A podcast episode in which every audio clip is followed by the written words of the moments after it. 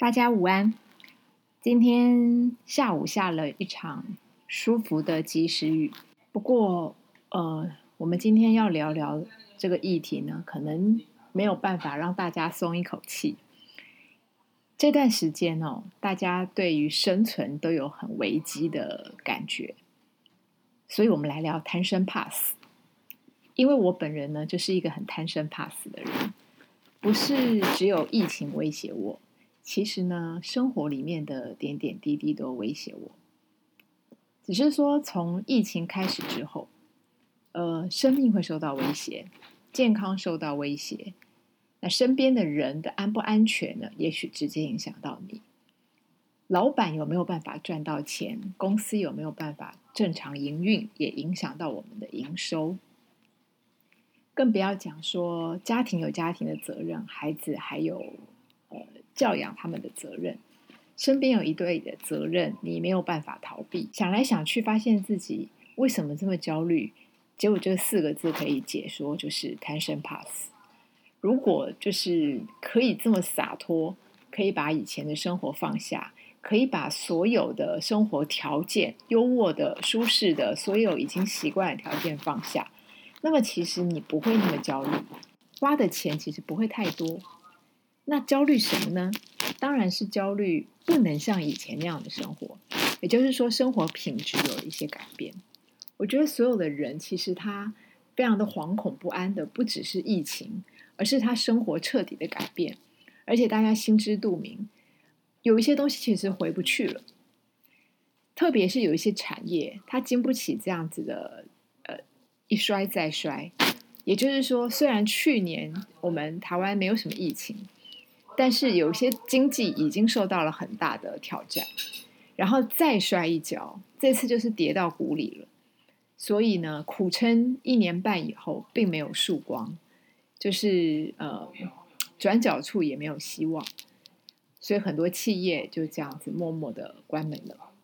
那你说，不管他的老板还是员工，都面临了很大的压力。那贪生怕死这件事情没有办法，因为我相信其实。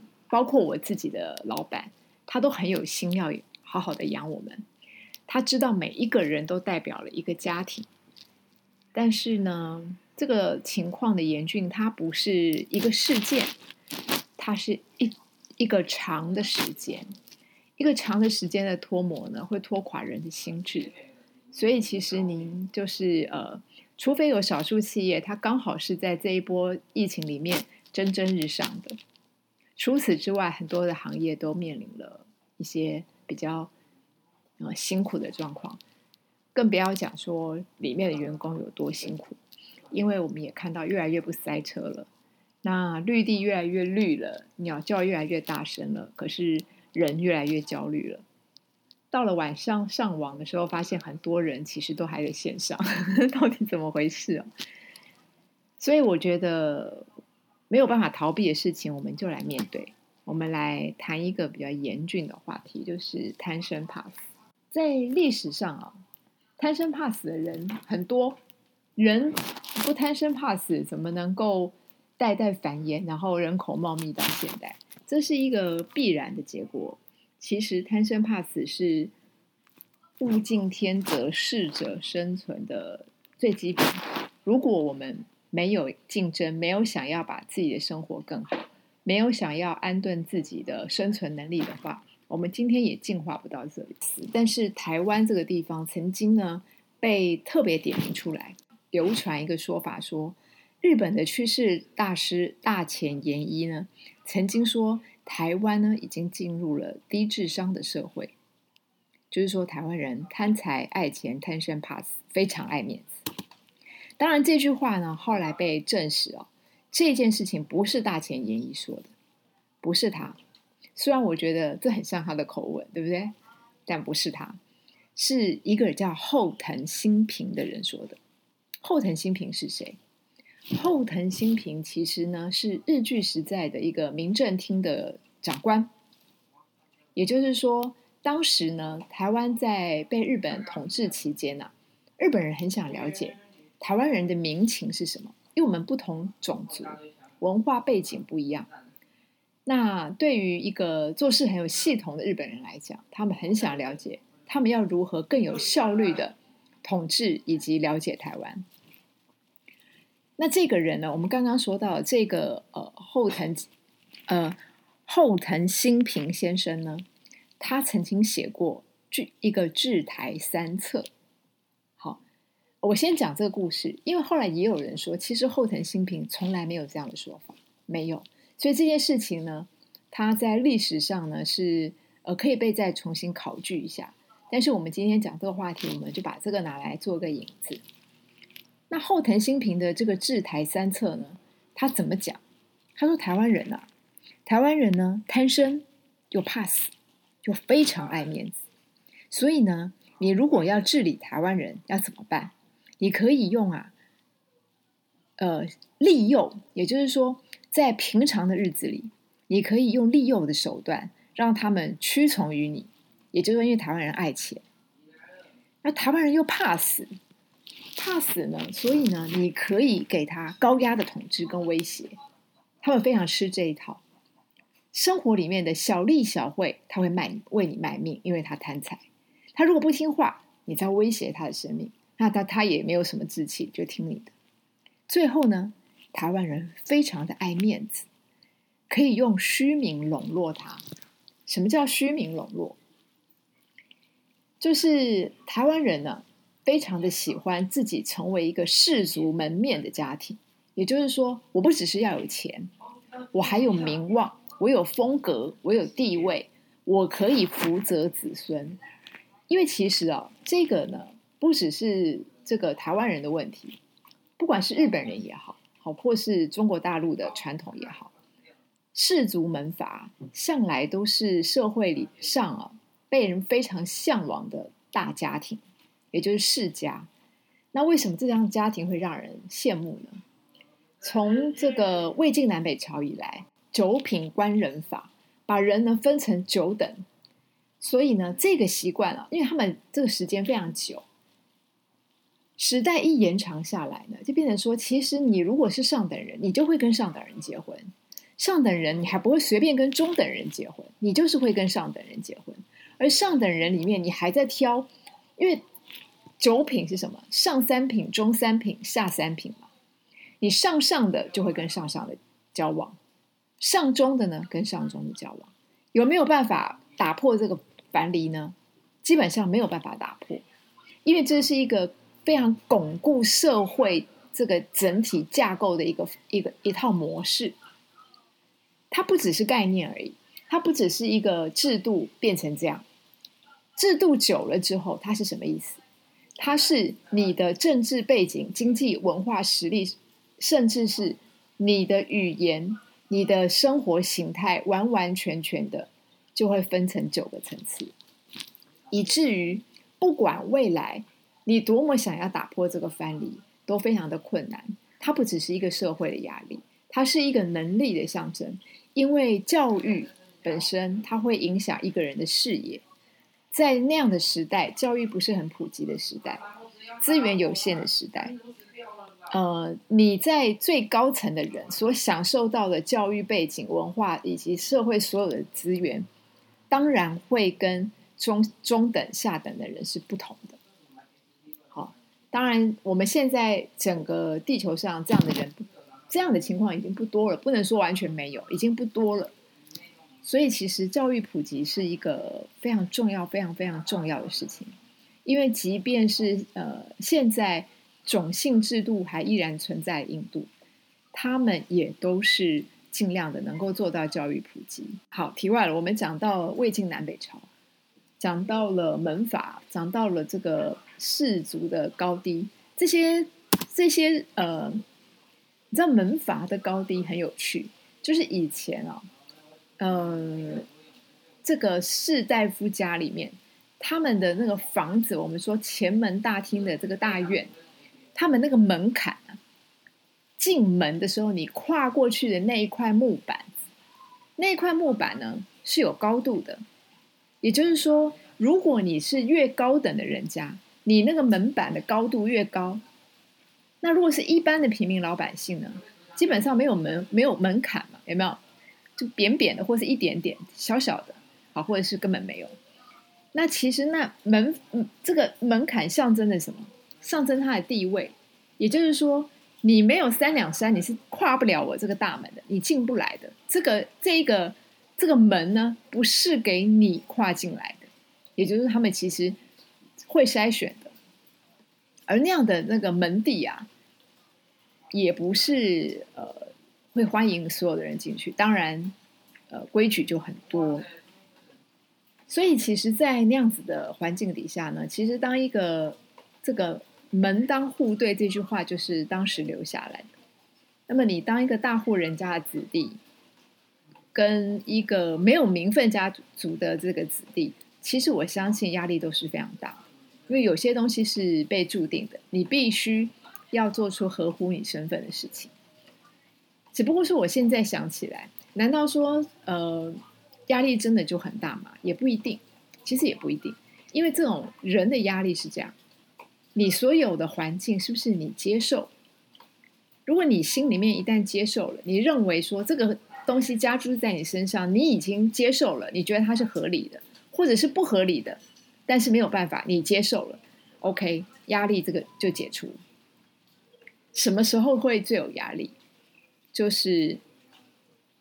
环境给你的不是你想接受的，也就是说，他跟他给你的跟你所期望的不一样，这时候压力就来。所以那个门当户对，当门不当户不对，或者是这个门阀不相当的爱情故事呢，就非常有看头了嘛。呃，早年在中国的一些街坊的小说里面就有很多这样故事，其实也蛮好看的。好，我们再回来讲当时。说我们贪生怕死的这位呃后藤新平先生，当然后来我还是要再讲一次。有人说他根本没有这么讲，他的说法呢其实不是这样。他原本的说法是什么？后藤新平呢大力提倡自治三绝，也就是说，我们刚刚讲的那一段其实误会他了，应该是他当时提倡的是自治三绝。与现在在台湾网络上流传的“治台三策”是完全不同。那他到底说什么？他认为啊，一个优秀的民族或者是一个比较进步的社会，应该所有的人民有三种样样貌。第一，他不他不给他人带来困扰，不给他人带来困扰。第二，有能力照顾他人。第三，绝不贪求报酬，也就是呃，相当一个绅士吧。我们觉得这句话这三个条件，在现在看来，其实符合这三个条件的台湾人越来越多了。我们在生活里面，这样的人不是有时候会围绕在我们身边吗？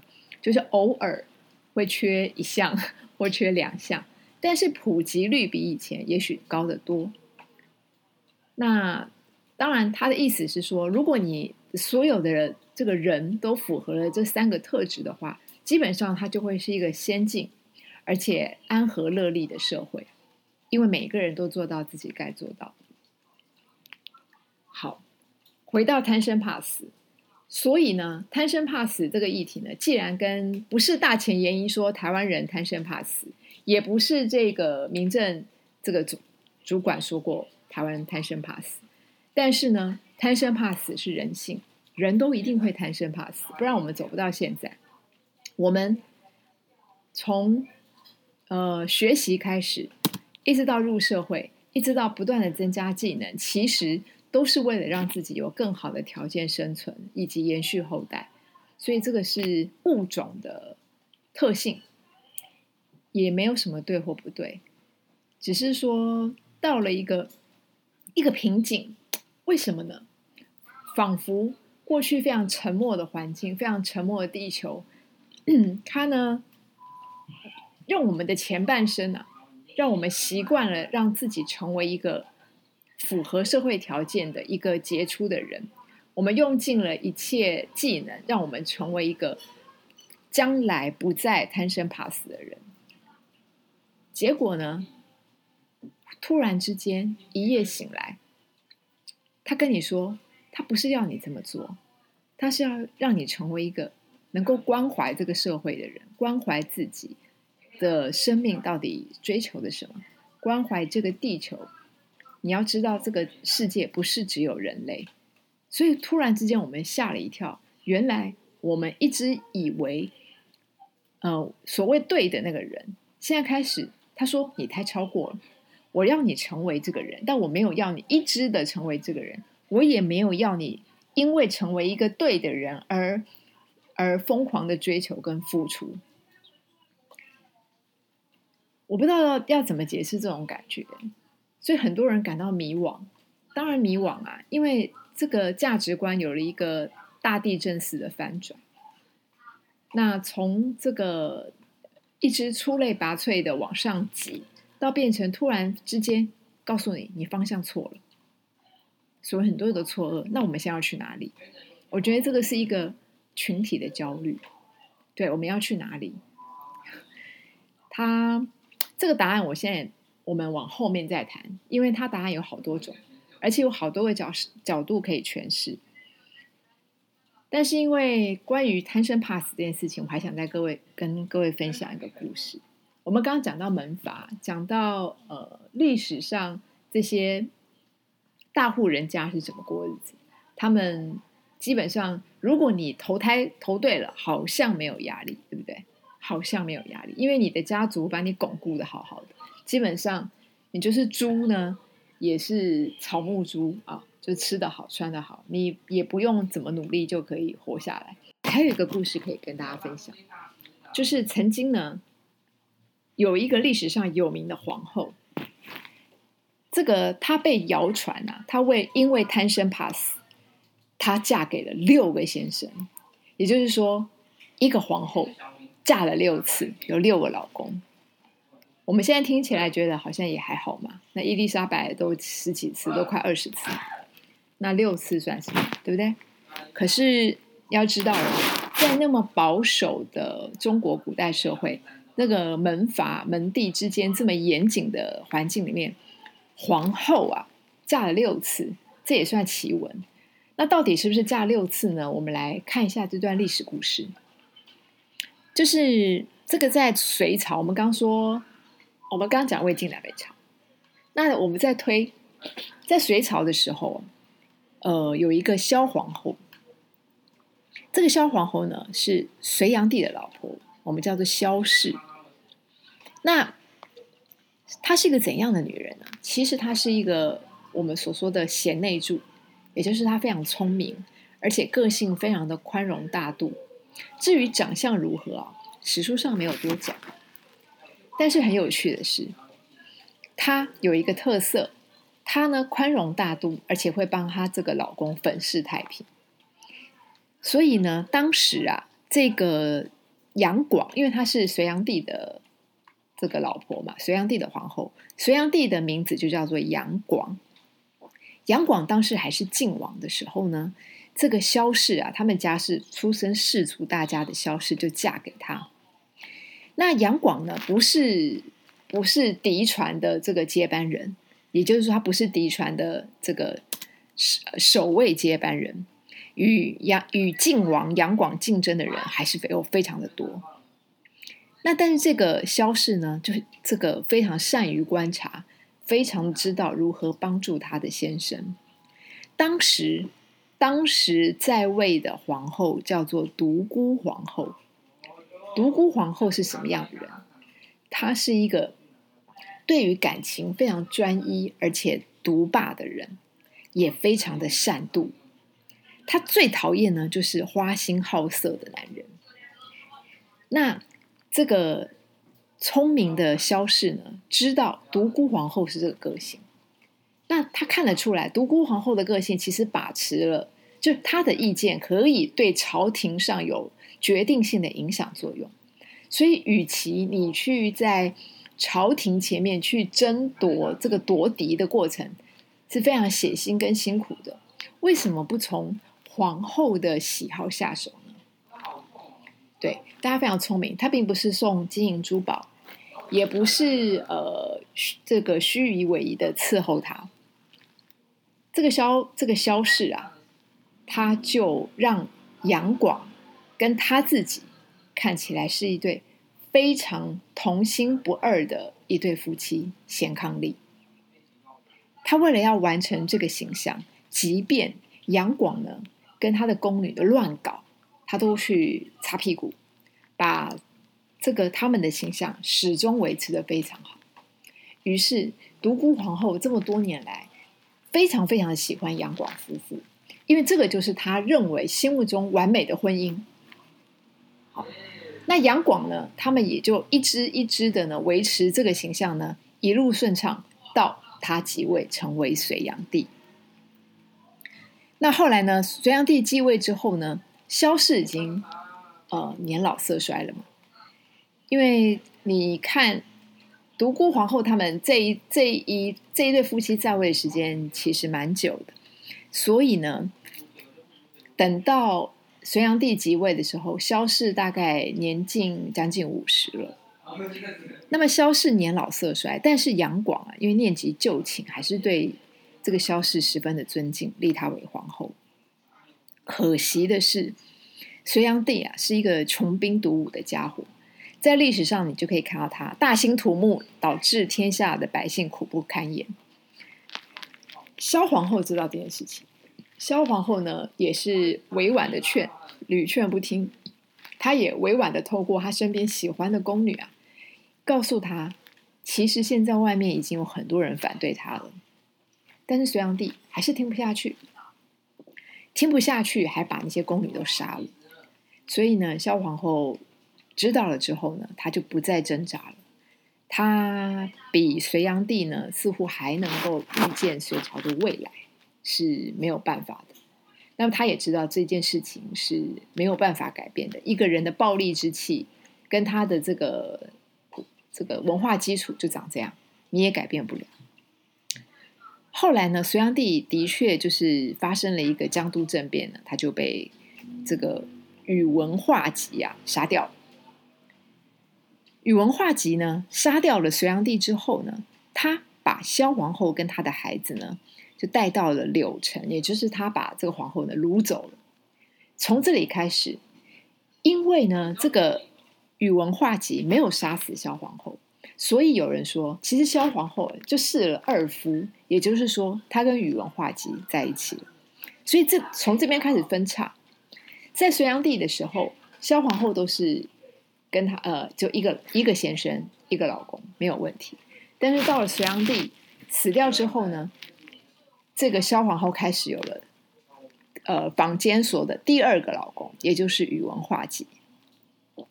那大部分人都认为萧皇后当然是被他占为己有。不过那个时候萧皇后呢，根据历史考证，她已经是一个五十岁的妇人，应该来讲是有一点人老珠黄。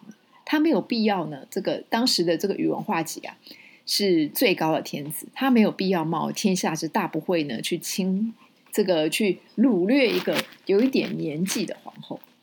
但是到底是不是这样，其实没有人知道，因为其实如果以现在条件来看，那我们美魔女满街都是。那五十岁姿色相当好的人，满街都还有人，甚至猜不出她的年纪嘛。如果这个皇后呢，她保养的很好，其实很难说，对不对？说，而且其实这个在感情的世界里面，没有人说岁月这个人老珠黄的人就一定是没有吸引力的。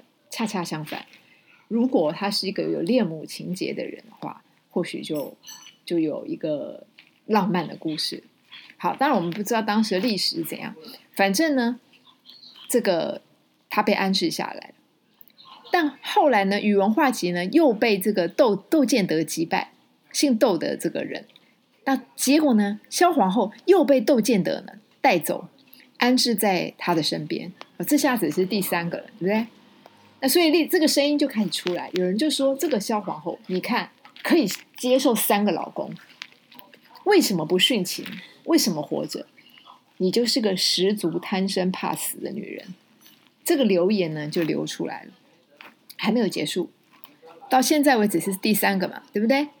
后来呢，这个隋朝的当时有一个公主啊，嫁给了一个匈奴人，那她是萧氏皇后的小姑，所以呢，后来义成公主啊，就把就请这个匈奴人把萧氏带到匈奴，带到匈奴，而带到匈奴之后呢，哎，就又妙了，这个这个人家又说哇，萧皇后又嫁给了两位匈奴王。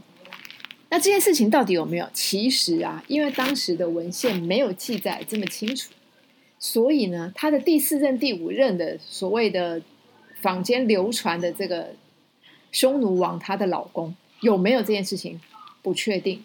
但是坊间的这些我们说的小说吧，啊，小说就会说是有的，有第四任、第五任的老公呢是匈奴王。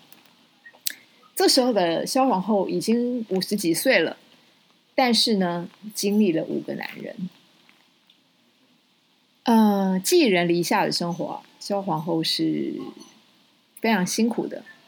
但是，其实就现在的眼光看，她仍然是一个坚强的女人，不是吗？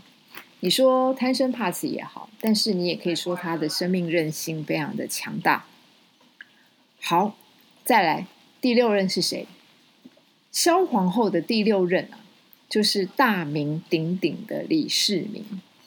因为到了这个到匈奴王的手上以后呢，十多年以后，李世民继位，那唐朝呢把东突厥灭亡了，所以呢，李靖呢得知这个隋炀帝的皇后也在匈奴人这边呢，就把她带回长安。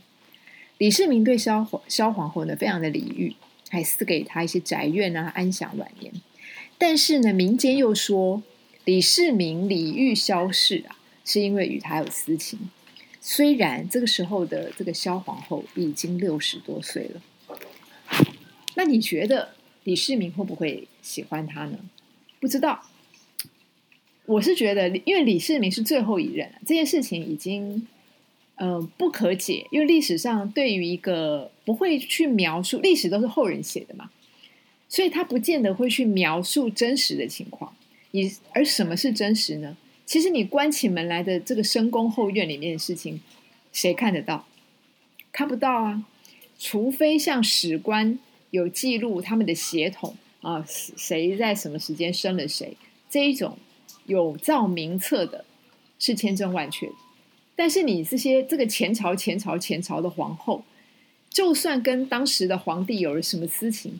这个这一笔烂账，你在史书上也很难找到证据，因为史官也不会有身边的宦官留下这些这些东西，所以怎么叫叫死无对证？而这一个女人有六个丈夫这件事情，现在看起来也没有什么。